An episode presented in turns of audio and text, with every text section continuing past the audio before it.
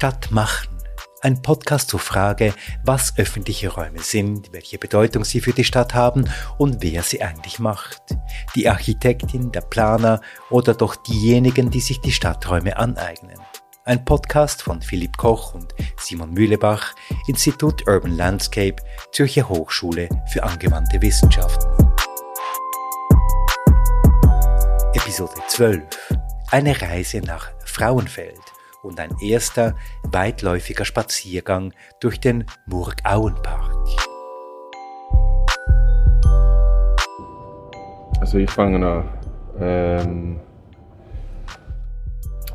also heute gehen wir ja in einen Park, in einen äh, Naturpark könnte man fast sagen, Simon. Und das ist ja irgendwie interessant, weil es passt ja eigentlich nicht zu unserer Vorstellung vom öffentlichen Raum. Wieso gehen wir in einen Park?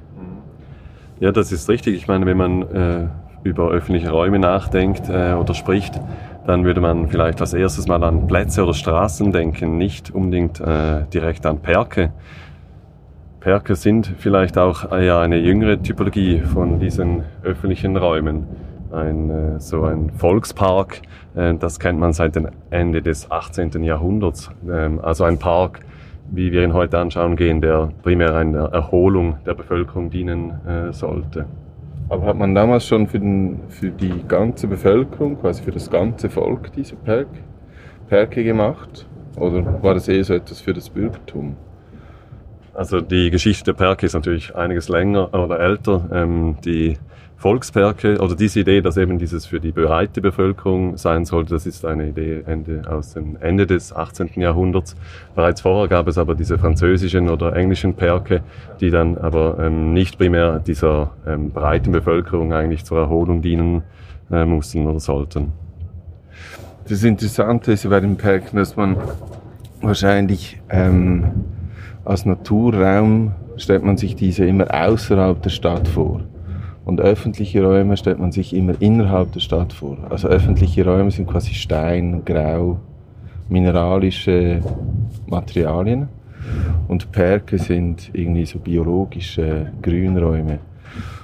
Kann man das immer noch so festhalten, dass es so ist? Heute gehen wir ja nach Frauenfeld und ist, da, ist dieser Park außerhalb oder innerhalb der Stadt? Kann man da etwas, haben wir da was rausgefunden? Ja, also ähm, es ist so natürlich, dass früher waren diese Perke wahrscheinlich ähm, eher außerhalb der Stadt, außerhalb der Stadtmauern oder als man diese Stadtmauern auch geschleift hat, gab es Platz, diese äh, Perke zu gestalten. Was waren die, diese Perke früher außerhalb der Stadt, kann man in der Stadtlandschaft des 21. Jahrhunderts, in der wir heute ähm, leben, eigentlich nicht mehr genau unterscheiden, wo ist die Grenze von Stadt und äh, Land. Das durchdringt sich eigentlich wirklich. Also die Stadt geht in die Landschaft und die Landschaft kommt in die Stadt hinein. Das hat ja auch Thomas Sievert im, äh, in seinem äh, bahnbrechenden Buch eigentlich gesagt, also zwischen Stadt äh, dieses Konzept der Zwischenstadt hatte ja genau diese quasi Verschränkung des Natur- und städtischen Raums, des gebauten und quasi natürlichen, Anführungs- und Schlusszeichen, Raums ähm, als halt, Eigenschaft ähm, und auch Qualität, die es zu entdecken gilt, äh, quasi benennt, oder in der Zwischenstadt. Und ich denke, dieser, dieser Ort, den wir heute besuchen, sollte auch etwas für diese neue Sicht auf Stadt und Stadtlandschaft stehen. Genau, also ich glaube auch, ähm, diese Räume, die sind, äh, scheinen vielleicht naturnah, das sind aber eigentlich äh, sehr gestaltete Räume. Also gerade auch im Fall vom Murgauen Park, das ist ähm, eine gestaltete Natur, das ist eine inszenierte Natur. Das ist ja das Lustige, dass man ja davon ausgeht, das Städte sind ja extrem gestaltete Orte. Wenn man einen Menschen fragen würde, einen Stadtbewohner, würde man sagen, ja, ist die Stadt gestaltet oder nicht? Dann würde die Person sagen, klar ist sie gestaltet. Da gibt es Architekten, Verkehrsplaner, Straßenbauer etc. Die bauen das. Und beim Grünraum, im Naturraum geht man irgendwie davon aus, dass der einfach wächst, dass der nicht gestaltet ist. Der ist wie so außerhalb des, äh, quasi der kulturellen Handlungssphäre. Und das zeigt ja jetzt genau dieser Park, dass das das Gegenteil ist, oder? Mhm. Habe ich das richtig in Erinnerung? Ja, genau. Also der Park ist ein stark gestalteter Ort. Er ähm, inszeniert die Natur, dass es wie natürlich aussieht, aber es ist eigentlich wirklich ein Park gestaltet. Das Projekt hat auch 2017 äh, den Schultes Gartenpreis gewonnen. Ähm, also ein klares Indiz, dass eigentlich ein gestalteter Freiraum ist. Das ist einer vom Schweizerischen Heimatschutz jährlich vergebener Preis für gut gestaltete Perke und Freiraumanlagen. Aber die Geschichte des Parkes beginnt eigentlich äh, viel früher. Das äh, Gelände vom Murg-Auen-Park, der heutige Murg-Auen-Park, war früher eigentlich ein ungenutztes ähm, Armeeübungsgelände ähm, es war auch bekannt als Bubenwäldli. Ähm, mutige Leute gingen dahin, aber es war nicht in dem Sinn ein öffentlicher Park, wie es heute, wie er heute äh, uns zeigt. Ende der 90er Jahre gab es dann ähm, ein Straßenprojekt. Man wollte äh, eigentlich durch dies, quer durch diesen Park eigentlich eine Straße legen. Ähm, lokale Unternehmen wollten eigentlich Teile des Waldes roden, um äh, da ihre Gebäude zu erweitern. Also es gab von verschiedenen Seiten her ähm, eigentlich Druck auf diesen Freiraum und wenn man nichts gemacht hätte, wäre er wahrscheinlich über kurz oder lang einfach verschwunden.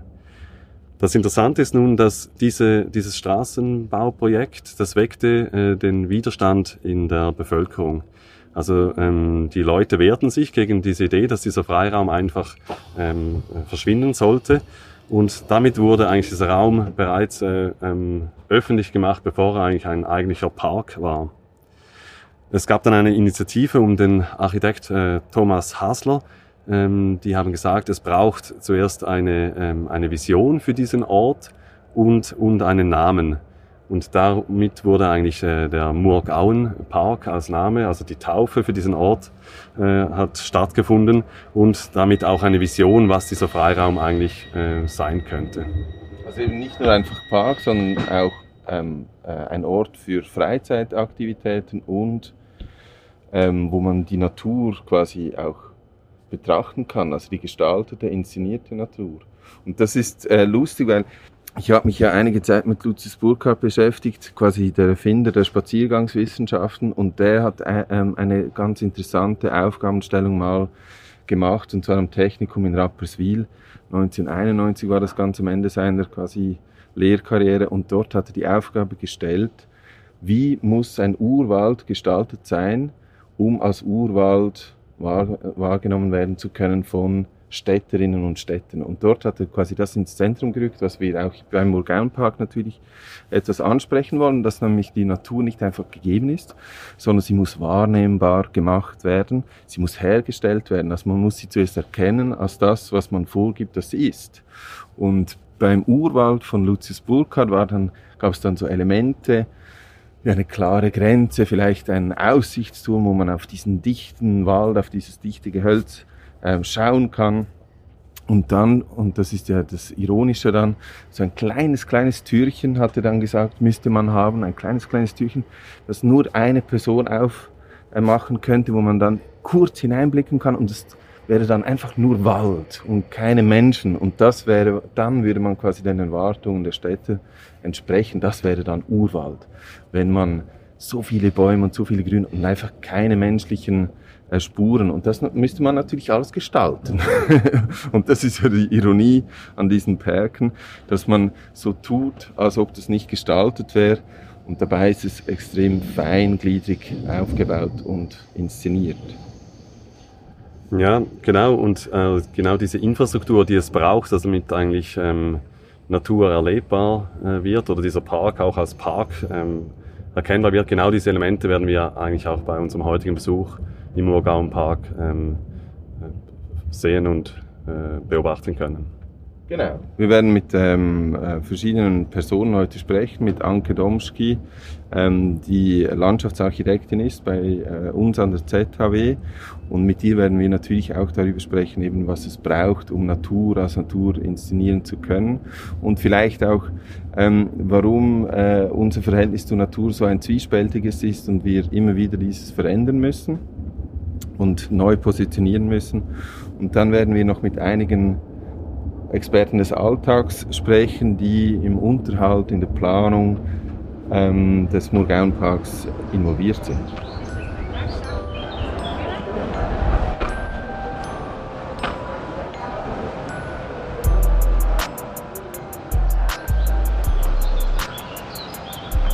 Wir sind vom Bahnhof jetzt der Murg entlang nach Norden gelaufen.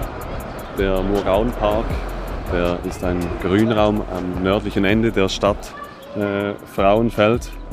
Der Name Murgauenpark kommt von der Murg, das ist der Stadtfluss, der meandriert durch die Stadt ähm, hindurch und wird eigentlich begleitet von so einem Grünkorridor. Und dieser äh, Murgaunpark bildet eigentlich das Ende dieses Grünkorridors in der Stadt, bevor es dann weiter nördlich in die ähm, Alment übergeht. Gerade beim ähm, Eingang zum Park zweigt, äh, wird der Murg, die Fl der Fluss abgezweigt. Es gibt einen alten Industriekanal und der eigentliche Park liegt eigentlich zwischen dem Kanal und äh, der Murg, ist eigentlich eine Insel. Sie ist begrenzt durch diese zwei äh, Gewässer und es braucht auch, um auf allseitig in diesen Park zu kommen, braucht es diese Brücken. Wir sehen äh, gerade, wir sind gerade über die erste Brücke hier gegangen. Das sind wie die Eingangstore eigentlich zu, diesen, ähm, zu diesem Park. Äh, der Park selber hat unterschiedliche Bereiche. Es hat äh, Wiesenflächen, es hat Waldflächen, es gibt den Bereich beim Murgfluss, ein, ein Kiesstrand und neu auch einen revitalisierten Altlauf des ursprünglichen äh, Murgflusses, weil der Murgfluss heute ist kanalisiert, Hochwasserschutz, ähm, zum Hochwasserschutz eigentlich kanalisiert worden. Mit der Neugestaltung des Murgauenparks wurde dieser ähm, Damm abgebrochen und äh, der Lauf ähm, eigentlich renaturiert. Diese Hochwasserkante ist heutzutage immer noch sichtbar, nicht mehr so direkt wie mit dem Damm, aber wir haben zwei verschiedene Ebenen ähm, auf der oberen Ebene, wo wir uns befinden, und der Flussebene weiter unten. Das heißt, die Grenzen, also wenn wir jetzt uns dem Urgau-Park nähern, dann äh, erkennen wir ihn an den Grenzen. Und die Grenzen sind die Gewässer und die Übergänge sind die Brücken, könnte man das so sagen. Genau, die Übergänge werden eigentlich danach auch noch äh, mit einer äh, Parkreglementtafel markiert, also wo auch beschrieben wird, dass man hier sich auf einem öffentlichen Bereich oder öffentlichen Park befindet. Diese, äh, in diesem Park gibt es ähm, wie Orientierungspunkte. Diese Brücken sind eine von diesen Orientierungspunkten, aber es gibt wie verschiedene Elemente in diesem Park. Es gibt auch einen Pavillon, ähm, es gibt einen Brotbackofen, es gibt ein Kleinwasserkraftwerk. Es sollte auch noch mehr Elemente ursprünglich geben, die nicht re realisiert wurden. Ein Wasserrad oder ein Aussichtsturm, also wie wir gehört haben, was es eigentlich braucht, dass wir diese Natur erleben können. Genau diese Elemente gibt es hier. Ähm, diese Elemente dienen einerseits, dass man sich in dieser ähm, Natur oder in diesem Park auch orientieren kann. Eben wie gesagt, vorher war es vielleicht eher ein Ort, wo man äh, nicht unbedingt hin wollte oder sich auch nicht getraute. Heute machen diese Elemente eigentlich klar. Es ist ein Ort, der öffentlich ist. Man darf hierhin kommen ähm, und man kann sich hier auch sicher fühlen. Also das ist ein Ort, der sehr stark gestaltet und auch gestaltet ist und auch natürlich unterhalten werden muss, damit man diese Qualität des Öffentlichen, dass man das erleben kann und dass man sieht, dass sich die öffentliche Hand hier auch engagiert. Also dass es bewusst so gestaltet ist, dass sich alle hier aufhalten können. Für das braucht es einen Aufwand. Es müssen bestimmte Bedingungen erfüllt sein, dass sich das äh, wahrnehmen lässt. Genau, es muss eigentlich auch stark gepflegt werden. Auch ähm, eben, es ist Natur, aber es ist eigentlich ein Park, ein gepflegter Park. Und auch diese Orientierungspunkte oder diese Elemente, die wir angesprochen haben, das sind eigentlich auch ähm, Elemente, die man auch zum Beispiel im englischen Landschaftspark findet. Das sind wie sogenannte Follies, also das sagt auch der Architekt Thomas Hasler, das sind solche wie kleine Verrücktheiten in diesem Park.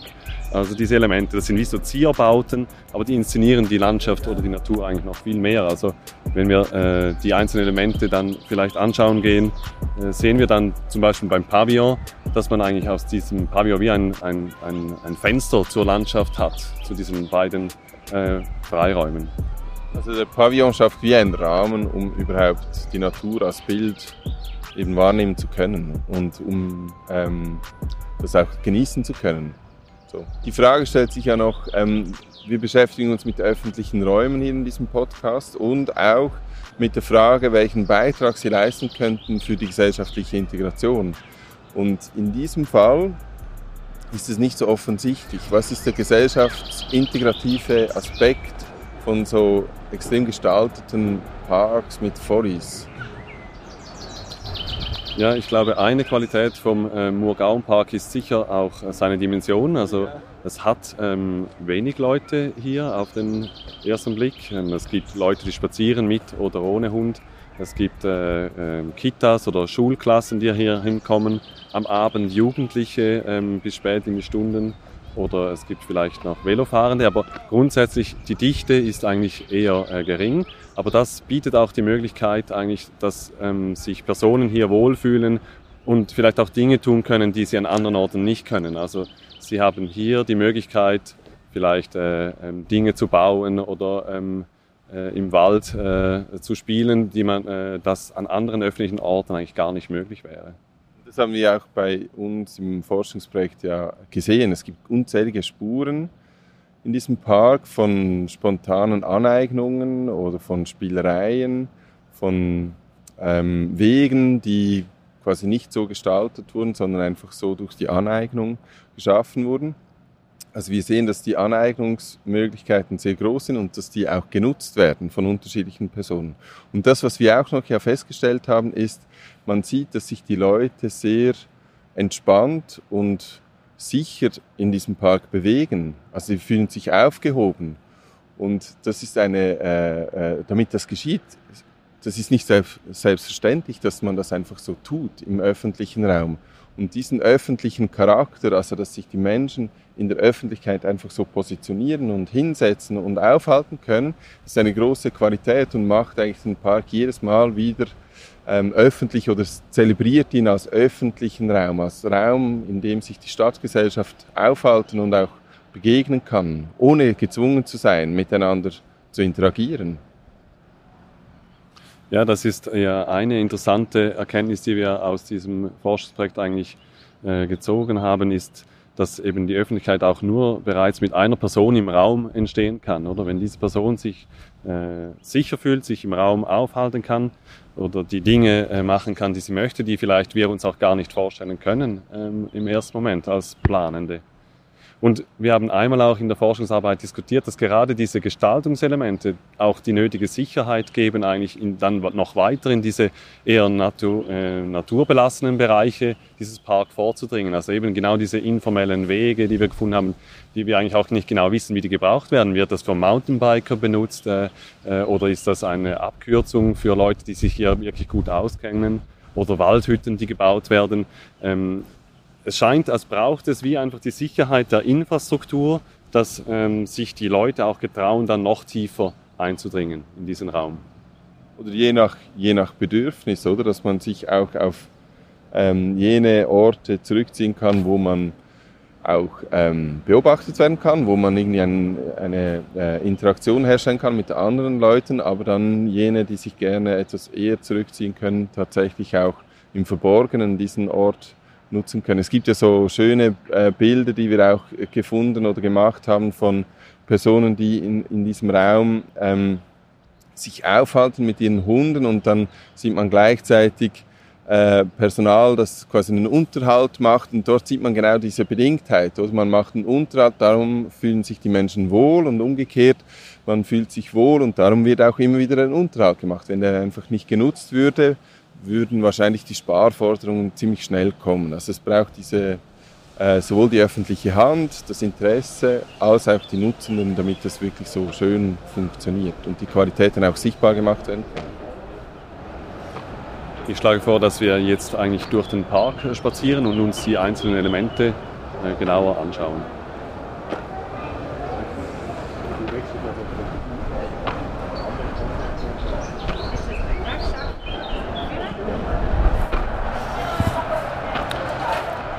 Das erste Element, das wir ähm, sehen, wenn wir in diesen Park kommen, ist dieser Pavillon.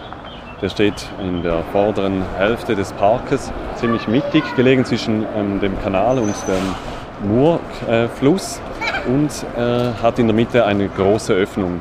Wenn man dies, unter diesem Pavillon steht, hat man auf der einen Seite den äh, revitalisierten Bereich, den renaturierten Bereich auf der anderen Seite die Landschaft, die stärker kultiviert ist, die auch eine Wiese äh, äh, ist, wo auch Anlässe stattfinden können. Also das Pavillon, der rahmt diese Natur eigentlich zweimal, einmal Richtung die, die Murg und einmal äh, zur Wiese hin. Er steht auch genau an der Grenze von dieser neuen Hochwasserkante. Also er hat auch einen Versatz in der Höhe, wo diese zwei Bereiche auch getrennt sind wo, und, und, bildet eigentlich Damm, den Damm, für, falls ein Hochwasser kommen sollte. Der Pavillon selber ist überdacht und bietet auf einer Plattform auch die Möglichkeit, sich ähm, vor der Witterung, Regen zu schützen. Und daher ist dieser Pavillon auch sehr beliebt. Wie wir festgestellt haben heute, da wir da sind, ist eine Kita da mit ähm, ca. 10, 15 Kindern und spielt hier. Äh, was oft auch gemacht wird, ist, äh, sind sportliche Betätigungen. Wir haben Seilspringer gesehen, wir haben ähm, Fußballer, Kinder gesehen, die da äh, etwas mit dem Ball spielen. Also diese Plattform bietet für viele Personen so etwas wie einen Ankerpunkt, könnte man sagen, wo man sich treffen kann. Man kann dem einen Namen geben, man kann sich orientieren und man kann sich dann oder man kann dann von, diesem, von dieser Plattform auch ausschwärmen. Wenn man Richtung renaturierter Teil geht, führt eine Treppe hinunter, da wo wir jetzt stehen und wenn man dann äh, die Augen auf den Boden richtet, dann sieht man einerseits viel Laub, aber auch ziemlich viele Zigarettenstummel, kleines Papier von Chips, etwas Metall, vielleicht Aludosenresten. Also hier wird auch im, vielleicht im Schutze der Dunkelheit noch eine Zigarette geraucht oder vielleicht auch Haschisch. Das, was wir auch sehen, ist, dass ähm, an diesem Punkt immer wieder Sprayereien und Tags angemacht werden. Die werden aber entfernt, wie wir jetzt feststellen können, weil diejenigen, die wir letztes Mal gesehen haben, sind nicht mehr da. Das heißt, es gibt auch eine Reinigung, so dass die Spuren eben nicht permanent eingeschrieben werden können in diesem Pavillon. Also wir haben in der Forschungsarbeit eigentlich auch ähm, immer wieder beobachten können, dass äh, vor allem im Abend sehr viele Jugendliche hier sich auch treffen, also ein Treffpunkt ist auf den Bänken oder auch auf den Stufen sitzen, das obwohl es eigentlich auch gar kein Licht hat. Also die sitzen dann eigentlich im Dunkeln. Die Gestaltung sieht das in dem Sinn eigentlich nicht vor, dass man sich an dieser Zeit hier versammeln würde. Und ähm, da am Ende des einen Pavillons ähm, sind auch noch Fundamente sichtbar. Da stand einmal eine Bank, die wurde aber entfernt, weil es an dieser Stelle äh, dann den Verantwortlichen zu gefährlich wurde, weil Feuer gemacht wurde, man Angst hat, dass der Pavillon vielleicht äh, Feuer fangen könnte und die Tags, die da gemacht wurden, auch immer wieder regelmäßig entfernt werden mussten. Also das ist eigentlich noch interessant für diesen Pavillon. Das Rund um diesen Pavillon, der wird eigentlich ähm, stärker gepflegt als andere Bereiche dieses Parks, äh, wo wir dann die Spuren noch äh, deutlicher sehen können und auch belassen werden. Das könnte man jetzt sagen, oder wie kann man das interpretieren? Oder man kann einerseits sagen, ja, okay, die Jugendlichen halten sich vielleicht nicht an die Regeln äh, oder die, die, Stadt ist zu restriktiv bei der, äh, beim Unterhalt und der Nutzung des Pavillons. Wir sehen das irgendwie als nonverbale Verhandlung über den öffentlichen Raum. Man versucht etwas, man nutzt etwas und dann die anderen Nutzenden oder jene, die verantwortlich sind für diesen Ort, äh, intervenieren, oder eben nicht, lassen Spuren liegen oder eben nicht. Und so gibt es eine, eine permanente Interaktion, die eigentlich nonverbal und über die Dinge, über die Materialität eigentlich funktioniert, über das, was man einschreibt und wieder entfernt. Und das ist natürlich eine Form der Verhandlung, die nicht so rational protokolliert werden kann, wo die Anwesenden eben nicht gemeinsam an einem Tisch sitzen und dann einen einen äh, irgendwie Kompromiss finden, sondern es ist etwas, das man macht, während man es tut und dann wieder zurücknimmt und wieder versucht. Und das ist äh, quasi genuin Öffentlichkeit, so wird Öffentlichkeit hergestellt und zwar nicht nur kognitiv über Menschen und verbal, sondern über das Tätigsein, über die, über die Materialitäten, über die Orte, über die, das, was man eben sieht und auch verschieben und aneignen kann. Und dort sehen wir auch das Spannende, wenn man versucht, Öffentlichkeit nicht nur rein vom Menschen her zu denken, sondern über, auch über die gestaltenden Objekte, über natürliche Objekte, über Treppen, über Holz, über Materialitäten, über Farben.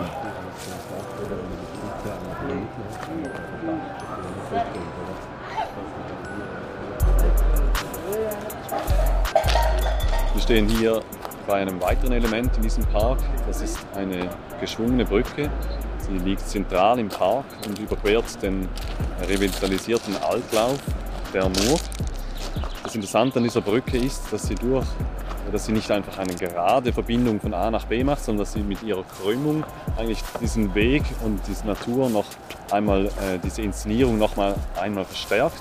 Weil einerseits ist der Weg natürlich länger, andererseits ändert der Blick auch während dem Begehen dieser Brücke, wo man hinschaut und was man in dieser Natur betrachtet. Man ist auch erhoben, man ist höher, man hat eine Übersicht, einen Moment der Übersicht in diesem Park, wo man vorher vielleicht auf der gleichen Ebene ist. Mit der Natur ist man hier eigentlich abgehoben. Wie eine Tribüne könnte man sagen, oder? Und äh, weil der Blick wird gezwungenerweise immer auf ähm, die Natur gerichtet durch die Krümmung. Und das ist ja das spezielle, auch ähm, gestalterische Element bei dieser Brücke. Und das Interessante finde ich noch, dass es ja über diesem Altlauf liegt. Also die Brücke führt über diesen Altlauf und der Altlauf ist auch jenes Element, das am meisten noch diese ähm, so etwas wie eine Urwüchsigkeit irgendwie inszenieren sollte. Also man schaut wirklich auf diese urwüchsige oder vermeintlich urwüchsige Natur hinunter und ähm, ja, und, und, macht dann das irgendwie auch wahrnehmbar, was da, was da der Fall ist. Also dass da nicht einfach äh, ähm, ein hübscher Stadtpark ist, sondern dass da tatsächlich auch Bäume gefällt werden oder umfallen und ja, also es ist wirklich das, was Lucius Burkhardt, diese Frage, wie kann man den Urwald wahrnehmbar machen, wird hier sehr schön gezeigt. Man kann ihn wahrnehmbar machen, auch wenn es natürlich nicht ein Ur-Urwald ist.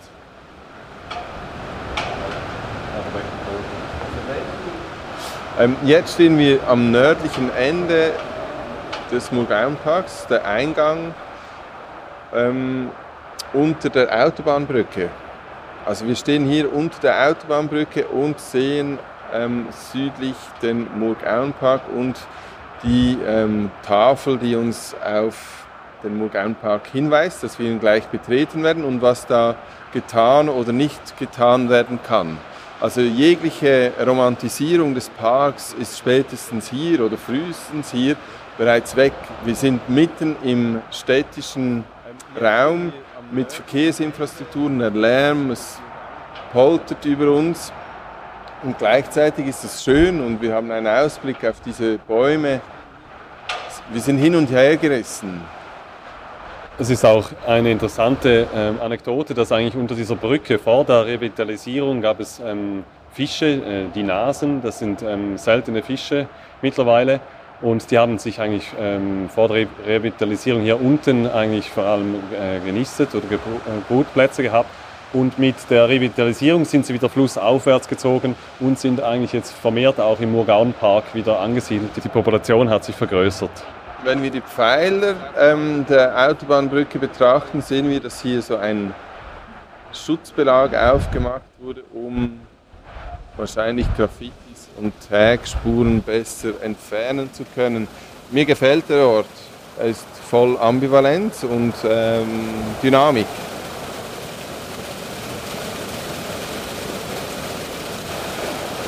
Nun sind wir in der Mitte des Parks bei einer weiteren äh, kleinen Verrücktheit, einer Folie. Hier ähm, kommt der Industriekanal, ehemaliger Industriekanal, fließt hier in den Altlauf und danach wieder in den, in den Murlauf zurück. Hier hat es einen Wasserfall, wo die Wasserkraft genutzt wurde früher für ähm, den Antrieb für die Industrie. Und hier, dieser Ort wurde auch äh, speziell inszeniert. Also es gibt eine neue Plattform, wo man hinstehen kann, wo man ganz nahe an diesen Ort hin kann. Ähm, unten am Wasserfall gibt es einen kleinen See, also es ist sehr romantisch hier. Und neu sehen wir hier auch gerade, wird das Wasserrad ist ausgesteckt, das heißt, dieses ähm, Objekt, das eigentlich noch gefehlt hat, wird jetzt ähm, nachträglich noch eingebaut. Wenn man jetzt hier steht, dann kann man jetzt sich den Bildausschnitt immer aussuchen, was man sich anschauen möchte. Man kann sich total auf die Natur, das Grün konzentrieren und dann immer umherschwenken und dann sieht man, dass, diese, dass dieses pittoreske, romantische ganz schnell eben wieder kippt in, in das Gestaltete, das offensichtlich, dass man das ähm, so genau so gemacht genau so gemacht hat, wie man das machen wollte, dass es hier eine Gestaltung gibt. Stadt machen Ein Podcast zu öffentlichen Räumen und wer sie gestaltet und sich aneignet von Philipp Koch und Simon Mühlebach, Institut Urban Landscape, Zürcher Hochschule für angewandte Wissenschaften in einer Produktion von podcastlab.ch. Zu hören auf Spotify, Apple Podcasts, auf der Webseite des Instituts www.zaw.ch/iul und überall, wo es gute Podcasts gibt.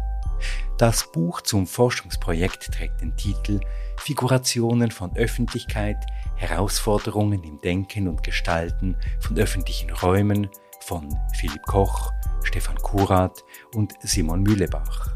Unter Beteiligung von Antonia Steger, Roland Züger, Christian Schwager und Nina Sommer, erschienen im Triest Verlag.